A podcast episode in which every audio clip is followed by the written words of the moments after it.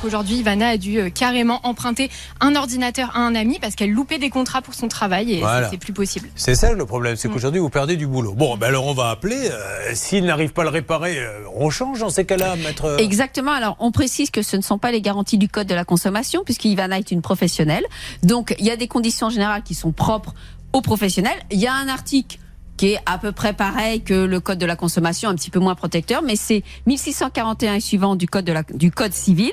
Il y a un défaut et elle a le droit au remboursement et même à des dommages intérêts malgré les conditions générales qui les excluent.